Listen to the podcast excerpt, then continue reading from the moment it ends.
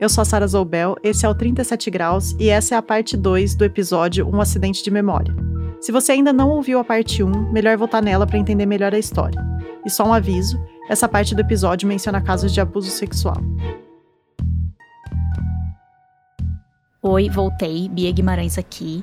E vamos recapitular rapidinho. Mesmo que já tenha passado 11 anos e os lugares mudaram e tal, eu achava que se eu passasse na esquina onde tudo aconteceu, eu ia reconhecer de alguma forma. Na parte 1, eu te contei das lacunas que eu tenho na memória sobre um acidente de carro que eu sofri 11 anos atrás. E te falei do estudo que a Elizabeth Loftus e o John Palmer fizeram em 1974 para mostrar que as respostas de uma testemunha mudam dependendo do jeito como ela foi questionada. Entra aí no YouTube. Eita! E eu até fui cobaia do Claudemir Rodrigues Dias Filho, o perito criminal, numa versão informal desse experimento. Você é a testemunha de um fato, certo? Aproveita para regravar a voz dele na sua cabeça, porque ele vai aparecer aqui de novo já já. Também é bom você já lembrar da Lillian Stein. A minha memória não funciona como uma máquina fotográfica, uma filmadora. A pesquisadora da psicologia do testemunho, que contou pra gente o que são as memórias falsas e deu a má notícia de que na polícia e no direito brasileiro, pouca gente sabe como a memória funciona. Por isso, as perguntas sugestivas rolam soltas na hora de pegar o depoimento de vítimas e testemunhas de crimes. Ela também já vai aparecer aqui de novo. Tá, vamos lá. Depois daquele experimento do vídeo do acidente de carro de 74, vieram outros vários estudos de diferentes grupos de pesquisadores de diferentes partes do mundo para continuar a decifrar que tipo de coisa é capaz de alterar o nosso relato sobre um acontecimento e fazer a gente lembrar de coisas de um jeito diferente de como elas aconteceram. Mas as pesquisas não se limitaram a sugestionar detalhes, como a pergunta sobre a velocidade do carro e sobre os vidros quebrados. Alguns experimentos iam além e tinham o objetivo de realmente implantar uma memória falsa completa na cabeça dos participantes. Em 1995, a Elizabeth Loftus, aquela mesma pesquisadora do vídeo do carro, ao lado de uma pesquisadora chamada Jacqueline Pickrell, publicou mais um estudo que ficaria muito famoso. Chamado de Lost in the Mall Study, ou o estudo do perdido no shopping. Era assim: Imagina que você é participante desse experimento e você não sabe que ele tem a ver com o shopping nem com memórias falsas. Aí a pesquisadora primeiro conversa com a sua família, sem você estar tá junto, para checar que você, quando criança, nunca, nunca se perdeu num shopping. E ok, sua família garante que não. Depois, a pesquisadora senta com você para conversar sobre coisas da sua vida, da sua infância, que a sua família já tinha contado para ela que aconteceram de fato. Mas papo vai, papo vem, ela lança a pergunta. Você lembra de uma vez quando você era criança em que você se perdeu no shopping? You actually were lost from your parents. Aí você diz: hum, Não, nunca me perdi no shopping. Falou: Não, olha só, você se perdeu no shopping. A, a sua mãe lembra, a sua irmã lembra, os seus pais lembram. But the researcher plants the suggestion and prompts her to remember the scene. E o negócio é que sim. Chega um momento em que você fala: Ah, eu lembro eu tava numa loja assim, eu tava... então quer dizer, você começa a preencher os gaps, né? Você começa a preencher as lacunas. Yeah, I do remember that. Você lembra de como você se sentiu e lembra até daquele senhor que te ajudou a achar seus pais. Você preenche os vazios com base naqueles aqueles elementos que eu fui sugestionando para você. 29% dos participantes desse experimento resgataram uma memória completa ou parcial dessa cena falsa. Memory of this experience that never really happened to them. Tem um outro experimento que eu não sei se é da Elizabeth Loftus, mas. Esse não é da Loftus. Eles implantam uma falsa memória manipulando fotografias. A Lilian também me contou sobre ele. É um estudo dos anos 2000. Foi feito na Nova Zelândia. Liderado por pesquisadoras da Victoria University of Wellington. E aí, mais ou menos no mesmo esquema do pedido no shopping, as pesquisadoras arranjaram um número de participantes e se certificaram de que aquelas pessoas nunca, nunca tinham andado de balão. Jamais. Apesar de ser comum por lá. Daí elas vão conversar com você, só que elas não dizem que é uma pesquisa sobre memória. Elas estão falando sobre coisas da tua infância. E elas mostram uma série de fotos que a tua família fornece. Algumas dessas fotos são verídicas. Você foi na praia, né, né, né? Outras, nem tanto. E no meio dessas fotos, eles adulteram uma foto tua, te colocam dentro de um balão. Tá aqui, ó, você com o seu pai uh, entrando no balão. Adivinha? E aí, a hora que você vê as fotos, você começa a lembrar daquilo. Metade dos participantes revelou uma memória parcial ou completa desse passeio de balão inventado. E lembrava que estava frio, que sentiu medo, segurou a mão do pai, ou seja lá quem estava perto. Tem vários outros estudos desse tipo. É uma maluquice isso. É uma maluquice. E eu não sei você, mas essa falta de fronteira entre a realidade e as ficções, entre aspas, da minha memória, me deixa abalada das ideias e eu começo a duvidar de tudo. Tudo. Eu queria que alguém simplesmente me ensinasse um truque mental para determinar o que é falso e o que é verdadeiro na minha cabeça. Tipo aquelas canetinhas que você passa no dinheiro para identificar nota falsa. Olá, Bia. Essa é a Cristiane Furini, da PUC do Rio Grande do Sul. Eu sou professora da Escola de Medicina e sou também pesquisadora do Instituto do Cérebro da mesma instituição. Enquanto a Lilian está interessada em como o funcionamento da memória impacta a nossa vida, nossa justiça e tudo mais, a Cristiane espia por uma lente mais micro, dentro do cérebro. E eu tava desesperada para a Cristiane me dar a tática perfeita para eu bater o olho numa memória e já filtrar os pedacinhos falsos. Como você faz para saber se uma memória é verdadeira ou falsa? Mas É difícil a gente saber que modificou, né? ela logo me falou que não tem como. Então você pode ah, inserir informações nela ou tirar informações dela. Porque essas modificações não deixam nenhum tipo de rastro, nenhuma pista. Sempre a, a- digamos assim, a última versão vai ser a versão original. E a diferença, por exemplo, de um arquivo editado no computador é que no nosso cérebro não fica ali uma bandeirinha assim, última modificação feita em 12 do 7. Não, exatamente. Simplesmente ele tá salvo igual todos os outros. Isso, pra você não tem diferença nenhuma, você não consegue saber se foi modificado ou não, né? E pra você aquilo é o que é, tá gravado e ponto. Quando a gente cria uma memória completamente falsa de um evento que não aconteceu, os caminhos que essa memória falsa percorre no nosso cérebro, os mecanismos pelos quais ela passa até ser armazenada, são idênticos ao da formação de uma memória verdadeira. Então, de certa forma, a memória falsa é real para mim. O acontecimento que ela traz é que não é. São as peças que a memória prega na gente. Você acha que um dia a gente vai ter algum jeito de, de entender, fazer uma, uma imagem ali e entender, ah, não, essa memória aqui é falsa, distorceu, não sei o quê, ou, ou não? Eu espero que um dia a gente chegue nesse nível de conhecimento, mas hoje ainda é muito subjetivo, né? Por enquanto, se você precisar muito checar a acurácia de uma memória, o jeito é tentar confrontar com as provas materiais, igual o Claudemir faz nas reproduções simuladas dos fatos, ou a tal reconstituição de crime. Ou dá pra pegar um vídeo que mostre o que realmente aconteceu, como naquele experimento da batida de carro. Só que no dia a dia, isso é raro. Depois que a desconfiança bate, a gente acaba tendo que conviver com a dúvida. E se a gente pensar que as memórias moldam quem a gente é, Eu, Cristiane, sou diferente da Bia porque as minhas memórias são diferentes das memórias da Bia. então as memórias falsas que a gente acumula ao longo da vida são tão parte da gente quanto as verdadeiras. E por mais que eu ache isso meio bonito, meio filosófico, quando eu penso demais, dá uma sensação esquisita de perder o chão. É. Isso não é muito doido no sentido de que não parece que todos nós seres humanos somos sacolinhas ao vento e nossas memórias são coisinhas muito delicadas que qualquer Uhum. coisa que aconteça, elas já já estão contaminadas. Eu não consigo sofrer sem fazer a Sarah sofrer também. E eu sinto que eu tenho muita certeza nas minhas memórias, então pra mim isso é es- especialmente perturbador. Porque eu sinto que eu sou uma pessoa que lembra de eventos no passado. Ah, quem me contou desse filme ou fulano, sabe, esses eventos que ficam marcados, eu sempre lembro disso e pra mim eu sempre tenho muita certeza que foi daquele jeito.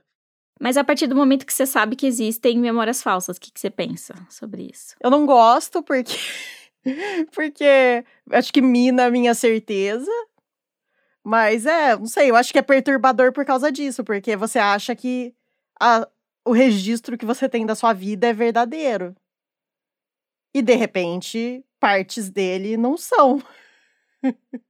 E tem uns estudos que tem tudo a ver com isso que você falou, que mostram que a, como chama isso? Convicção não necessariamente está relacionado à acurácia da memória. Uhum.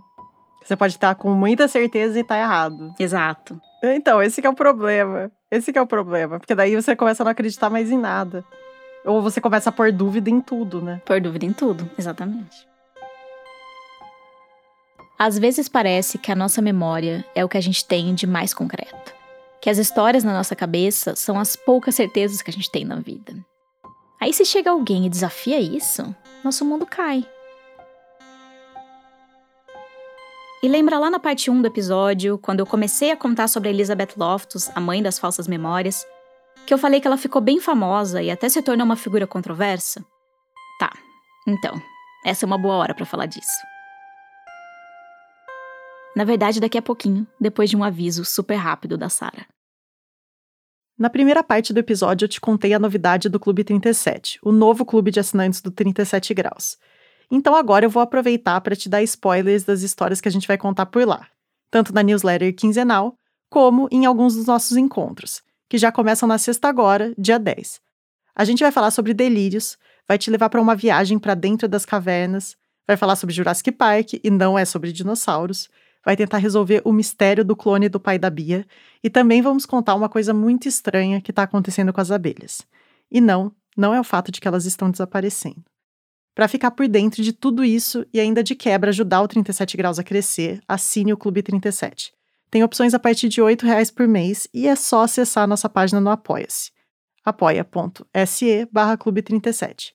O link está na descrição do episódio. O 37 Graus é financiado em parte pelo Instituto Serra Pilheira, que apoia a ciência e a divulgação científica no Brasil. Voltando para o que eu ia te contar sobre a Elizabeth Loftus. O estudo dela do pedido no shopping foi publicado em 1995, né? E ela estava ficando cada vez mais conhecida como a pessoa que alerta: ó, oh, pessoal, a memória humana não é tão confiável quanto vocês pensam. Nessa mesma época, começo dos anos 90, estava rolando nos Estados Unidos um fenômeno curioso. Uma onda de pessoas adultas que de repente começavam a lembrar de abusos sexuais que elas teriam sofrido na infância, muitas vezes nas mãos dos próprios pais. Essas lembranças estavam surgindo dentro de consultórios de terapia, mais especificamente em sessões daquela que ficou conhecida como terapia de memórias recuperadas ou terapia de recuperação das memórias. Eram terapeutas tratando pessoas com problemas como depressão ou alcoolismo que começavam a desconfiar que a fonte desses problemas estaria lá atrás, num abuso que o paciente sofreu na infância, mas não consegue lembrar. Se você acha que você sofreu um abuso e a sua vida hoje mostra algum sintoma, né? Algum sintoma que pode ser reflexo disso, então você foi abusado. Quem falou isso foi a líder do Recovered Memory Movement em 88. E aí, eles usavam técnicas como hipnose, regressão e até imaginação guiada para tentar recuperar essas memórias que supostamente estariam reprimidas. Então eu te digo assim, Sara, você foi abusada na infância? Não. Mas imagina que você foi. Fecha os olhos, imagina que você foi abusada na infância. Quem teria feito isso com você? É quase isso, só que um pouco mais delicado, assim. É, hoje parece um completo absurdo, assim. Um meio criminoso, inclusive. They may feel terrible, but a Loftus foi uma das pessoas que falaram: "Pera lá". False memory that they've now adopted for the, themselves. Nas entrelinhas, o que ela está dizendo é que. Aqui de novo, Claudemiro, perito criminal. O terapeuta, de alguma maneira, ainda que inconscientemente, estava influenciando o paciente, né, a uh, criar aquelas falsas memórias. Só que era difícil afirmar isso com argumentos sólidos. Porque o que se tinha de estudos com falsas memórias, especialmente o experimento do shopping, não passava por um acontecimento tão traumático quanto um abuso sexual. Existe um grau de diferença, parece para mim, entre uma memória super traumática e uma memória meio banal, em que você pensa naquilo numa situação, por exemplo, ah, fui no shopping, me perdi no shopping da minha mãe. Hum. Ah, com certeza eu me perdi da minha mãe quando eu era criança várias vezes, né? Se você falar que eu fiz aquilo, não é uma coisa tão distante de uma realidade que eu imagino para mim mesma. A Loftus começou a ser criticada naquela época por generalizar os resultados do experimento e desacreditar das lembranças de abuso que estavam vindo à tona para os pacientes. E a gente logo pensa na história de duvidar da palavra da vítima, que faz estrago na vida de muita gente, especialmente mulheres. Mas o argumento da Loftus era sobre a maleabilidade da nossa memória, ainda mais passando tantos anos, e como ela fica ao passar pelos métodos duvidosos dessa terapia. O problema é que os grupos de pesquisa pelo mundo que investigam as falsas memórias não tinham, e não têm, como fazer experimentos certeiros que provem ser possível um terapeuta implantar uma memória tão delicada quanto um abuso sexual. Como é que eu vou fazer um experimento desse sentido? Como é que eu vou manipular uma situação dessa? O conselho de ética da universidade aqui que eu tô nunca vai deixar eu plantar uma eu tentar plantar uma memória de abuso na cabeça de uma pessoa. Uhum. Só dá para tentar chegar o mais perto possível, até o limite do que a ética permite. Em 1999, pesquisadores da Dalhousie University, no Canadá, decidiram fazer um experimento mais ou menos parecido com o do shopping, só que agora partindo para situações menos rotineiras da infância, como a memória de ter passado por um procedimento médico bem sério, ter sofrido um ataque de animal feroz, ter passado por um acidente grave, esse tipo de coisa. E de novo, coisas que nunca tinham acontecido com essas pessoas especificamente. E para tentar implantar essas memórias, os pesquisadores usaram justamente as técnicas da tal terapia de recuperação de memória que estava rolando nos consultórios, fazendo perguntas fechadas, pincelando sugestionamentos e guiando o paciente a voltar para o passado, imaginar uma cena na cabeça e se projetar nela. Mas o que que daí eles conseguiram fazer a pessoa lembrar que ela tinha sido atacada por um Boa parte, é. 26% dos participantes recuperaram, entre aspas, a memória completa desse evento traumático que nunca aconteceu e outros 30% lembraram só de algumas partes do ocorrido. Ou seja, mais da metade das pessoas caiu nas garras do experimento. Isso não necessariamente mostra que é possível ou que é fácil criar uma memória de um abuso cometido pelo próprio pai ou pela própria mãe na cabeça de alguém. E não necessariamente indica que todas aquelas memórias de abuso que vieram à tona nos anos 90 nos Estados Unidos eram falsas. Abuso sexual na infância e em casa é mais comum do que a gente costuma imaginar. Mas esse é o grande problema de usar um método sugestivo. Ele contamina a chance da gente saber o que realmente aconteceu. Depois de terem acusado os próprios pais, alguns dos pacientes da terapia de recuperação voltaram atrás, negaram aquelas memórias e até processaram o terapeuta que pode ter manipulado a história, mesmo que com boas intenções. E teve o outro lado também. Uma mulher que tinha cortado contato com a mãe depois de lembrar dos abusos de infância acabou processando a Elizabeth Loftus. É que a Loftus teve acesso aos vídeos gravados pelo terapeuta dessa moça nas sessões, desconfiou daquilo, contratou detetives particulares, descobriu inconsistências na história e resolveu defender a inocência daquela mãe. Ela até publicou um artigo sobre isso em 2002. Aí a paciente processou a Loftus por difamação. A Loftus ganhou o processo, mas pegou mal ela ter desmontado a memória de uma pessoa sem autorização e praticamente em público.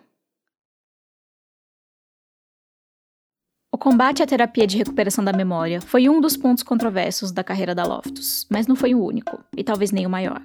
Assim, como eu não sabia praticamente nada de memórias falsas antes de conhecer o Claudemir, antes de começar a pesquisar para o episódio, eu também não conhecia nada sobre a Elizabeth Loftus. Uhum. E aí foi surpreendente que, ao mesmo tempo, eu descobri a importância dela e as enormes críticas que caem em cima dela. Defense attorneys calling Elizabeth Loftus to the stand. Que são porque a Loftus, por conta das pesquisas dela com memória, dos estudos dela com falsas memórias. Ela é chamada como consultora e como testemunha, né, alguém que vai depor para argumentar que as memórias não são confiáveis, que as memórias são maleáveis, enfim, tudo isso que a gente que a gente já falou, que a memória não é um filme e tal. E ela tá geralmente do lado da defesa, da pessoa que está sendo acusada de um crime, seja um roubo, um abuso sexual, um assassinato, um estupro. No meio desses acusados tem gente comum, mas não são esses que fazem ela ser notícia de jornal e ter palestra cancelada. Ela já participou de casos como o do O.J. Simpson, ex-jogador de futebol americano acusado de matar a esposa e um amigo, do serial killer Ted Bundy, do Michael Jackson, do Bill Cosby, aquele comediante acusado por estupro e agressão de uma série de mulheres, e mais recentemente, do Harvey Weinstein, produtor de cinema acusado e condenado por uma série de crimes sexuais. E a Loftus estava lá do lado da defesa. Então é um pouco chocante, assim. Uhum. Loftus told the court today that memory is easily influenced. Por um lado, você entende que ela tá indo não para falar que eles são inocentes, mas para falar que as provas que vêm da memória, né, que os testemunhos das vítimas, tem que ter esse cuidado, porque a memória, ela é complexa, ao mesmo tempo você entende isso, por outro lado você fala, pô, mas como assim? Ela tá do lado do tipo, não é qualquer um, é o Bill Cosby, cara. É, não, não é qualquer um que tem estômago para tá na defesa do Bill Cosby ou do Harvey Weinstein, né? Nesses casos mais famosos, além de falar que o depoimento de qualquer vítima, em qualquer caso, pode sofrer distorções ou sugestionamentos, a Loftus costuma argumentar que a própria cobertura da mídia pode alterar a maneira como alguém lembra de um acontecimento. Mas uma dúvida, ela também faz isso para pessoas que não são celebridades acusadas ou pessoas que são obviamente culpadas, ela faz isso para muita gente que a gente não fica sabendo, ou até em casos que de repente a pessoa era inocente, diferente desses casos que você falou. Sim. Fora dos holofotes, a Loftus participou de casos em que a inocência do acusado foi provada depois com outras evidências, como exames de DNA. Ela, inclusive, se tornou uma referência para iniciativas sem fins lucrativos que ajudam pessoas condenadas injustamente, como o Innocence Project, que eu já te conto o que é. E esses casos são bem diferentes desses de Hollywood.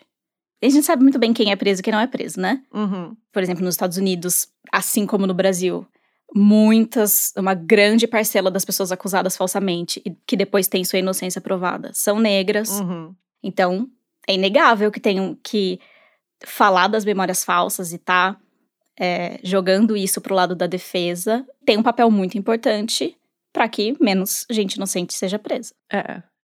Mas eu acho que é uma personagem muito complexa.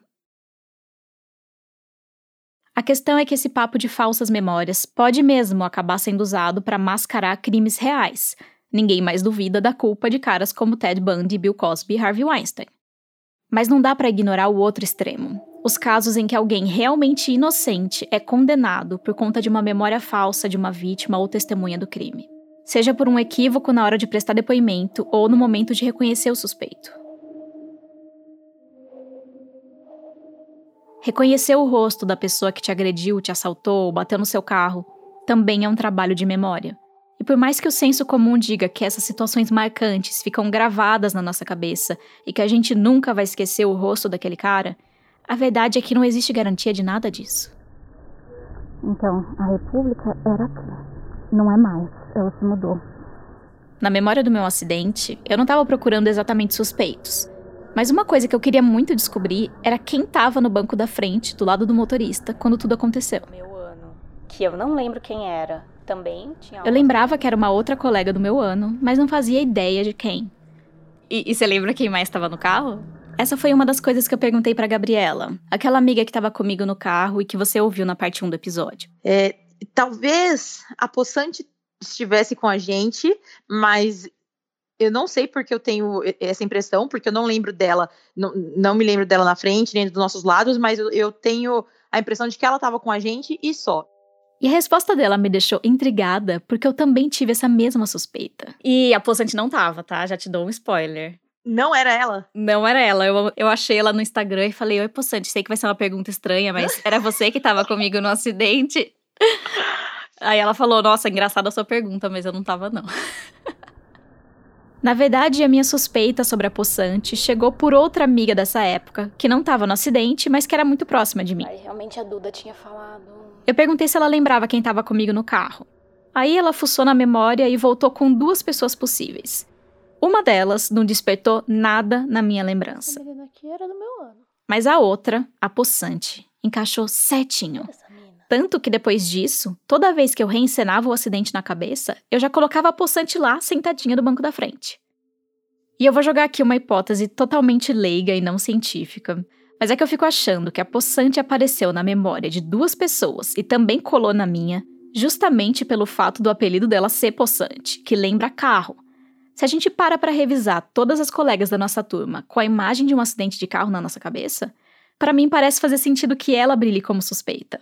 Sei lá, tô só jogando aqui. Voltando para a parte séria do reconhecimento de suspeitos. Sempre que falam disso, pelo menos eu, costumo pensar muito no jeito como os filmes mostram.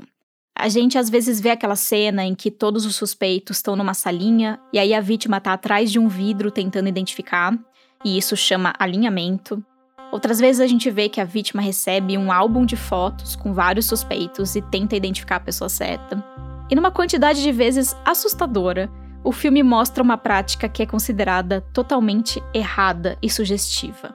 O policial mostra um suspeito só, seja pessoalmente, numa foto ou nas redes sociais.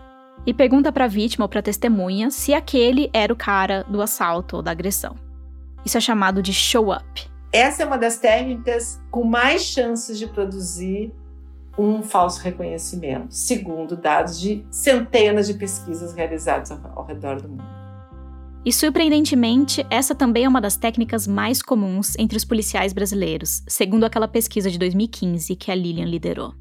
É como uma pergunta fechada que pode te induzir a encaixar na memória informações que nem estavam lá. Ou, no caso, um rosto. No reconhecimento de suspeitos, o ideal é fazer aquele mesmo esquema da coleta de testemunho. Então, primeiro, pedir para a pessoa fazer um relato livre descrevendo o criminoso. Não dá para perguntar se o cara tinha barba antes da vítima ter falado qualquer coisa sobre barba.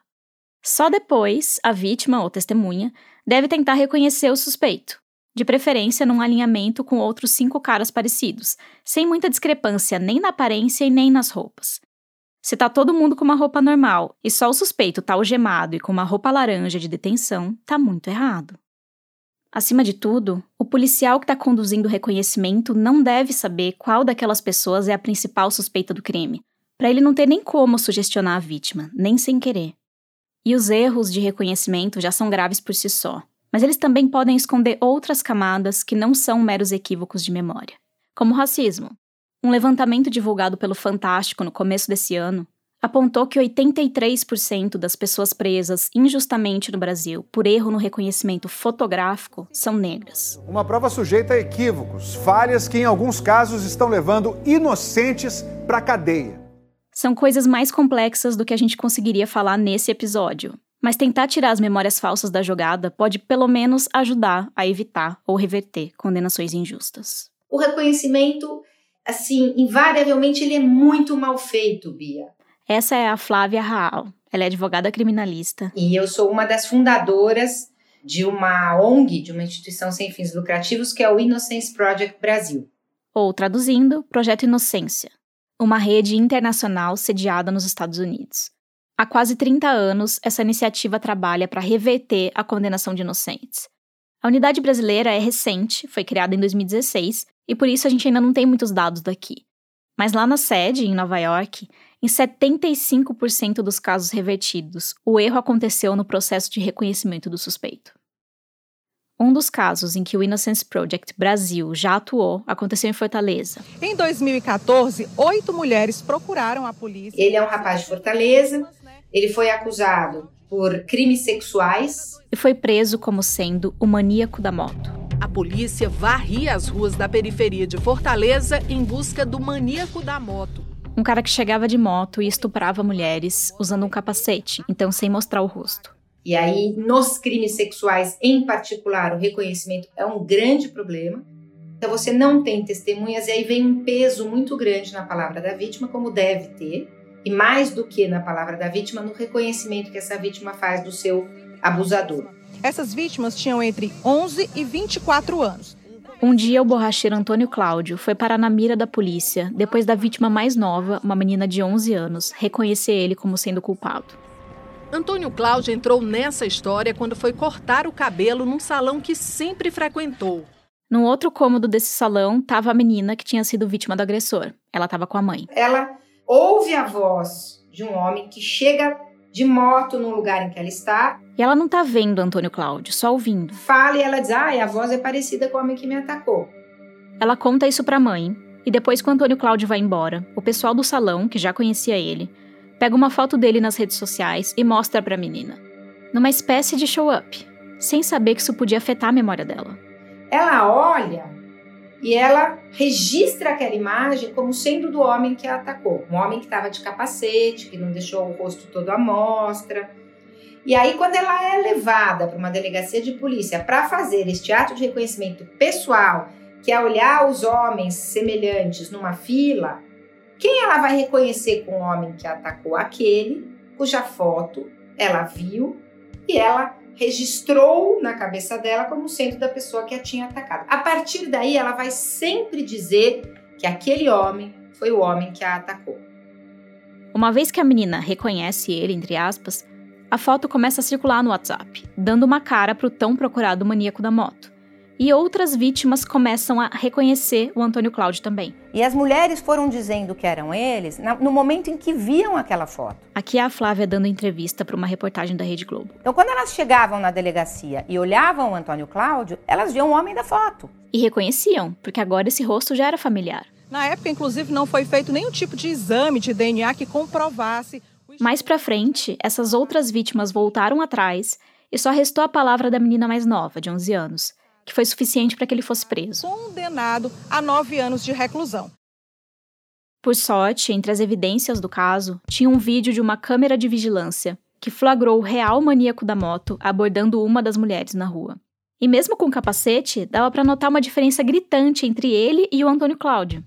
O verdadeiro criminoso tinha por volta de 1,85m de altura, sendo que o Antônio Cláudio tem 1,59m. Para aí, imagina, é uma diferença muito grande.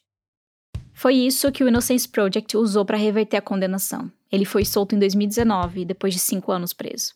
E daí, nesse caso, foi por causa do, do vídeo, né, e da foto, porque eu já tinha, eu já tinha visto isso, assim, do, do Innocence Project acabar funcionando quando tinha DNA, né, quando conseguia pedir o DNA. Mas que em muitos casos eles não conseguem exonerar as pessoas, ou não conseguem nem pegar o caso, porque não tem uma coisa óbvia, assim, que vai exonerar a pessoa, e daí fica muito difícil. Evidentemente, esta menina de 11 anos, ela não tem culpa de nada. Ela sofreu, ela foi estuprada com 11 anos de idade andando na rua. Ela é tudo menos culpada, ela continua sendo a grande vítima da história. A culpa está no sistema. Se ela tivesse descrito este homem antes de olhar qualquer coisa, ela diria o quê? Um homem de 1,85m ela ia qualificar como alto. Um homem de 1,59m ela ia qualificar como baixo. Isso não foi feito. O Código de Processo Penal Brasileiro, no artigo 226, aponta o básico dos procedimentos mais corretos para evitar injustiças e vieses no reconhecimento. O problema é que isso acaba sendo encarado mais como recomendação do que como obrigação. E aí o reconhecimento mal feito vira rotina. Eu acho que o que a gente precisa é avançar como sociedade para ter um sistema de justiça que proteja os seus cidadãos, tanto das suas próprias falhas como das falhas dos outros.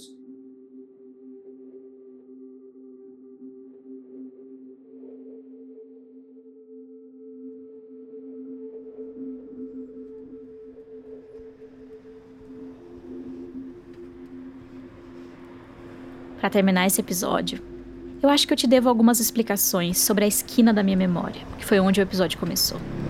Eu simplesmente não sei. E eu queria saber. Bom, eu tive que aceitar que eu estava errada sobre pelo menos duas coisas importantes da cena do acidente: a quantidade de pessoas no carro e quem eram essas pessoas. Agora a gente vai voltar pro carro mas a coisa que mais me intrigava era a localização daquela esquina. Aquela esquina que me puxava muito para Rua Bela Vista. Foi aqui. Faz sentido na sua cabeça? O que para Gabriela não tinha nada a ver. Nossa, para mim não não muda assim, não, não me acendeu nenhuma luz aqui.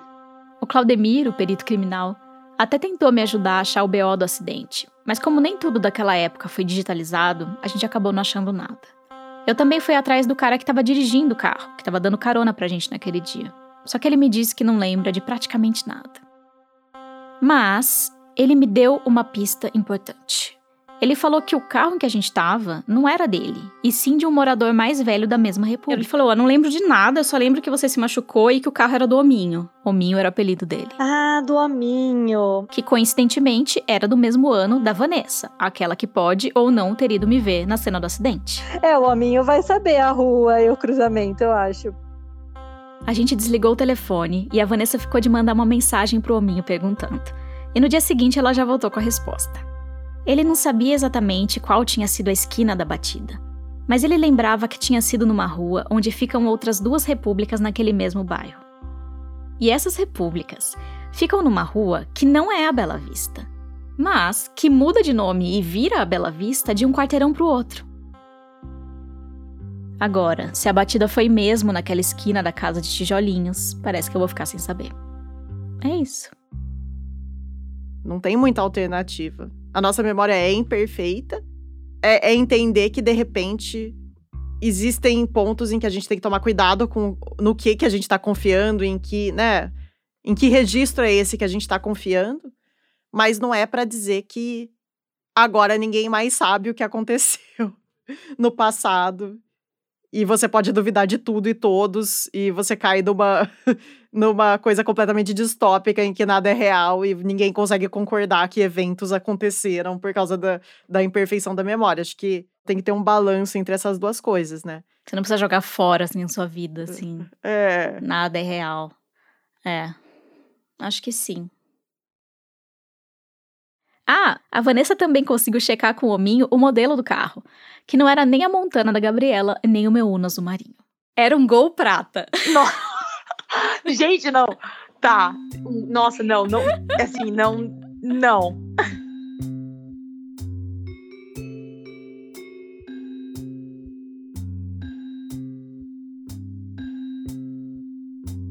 O próximo episódio do 37 Graus vai ao ar daqui a duas semanas, na terça-feira, 21 de setembro. Se você gostou do programa, recomenda para os seus amigos e comenta nas redes sociais. Isso ajuda muito a gente a alcançar novas pessoas.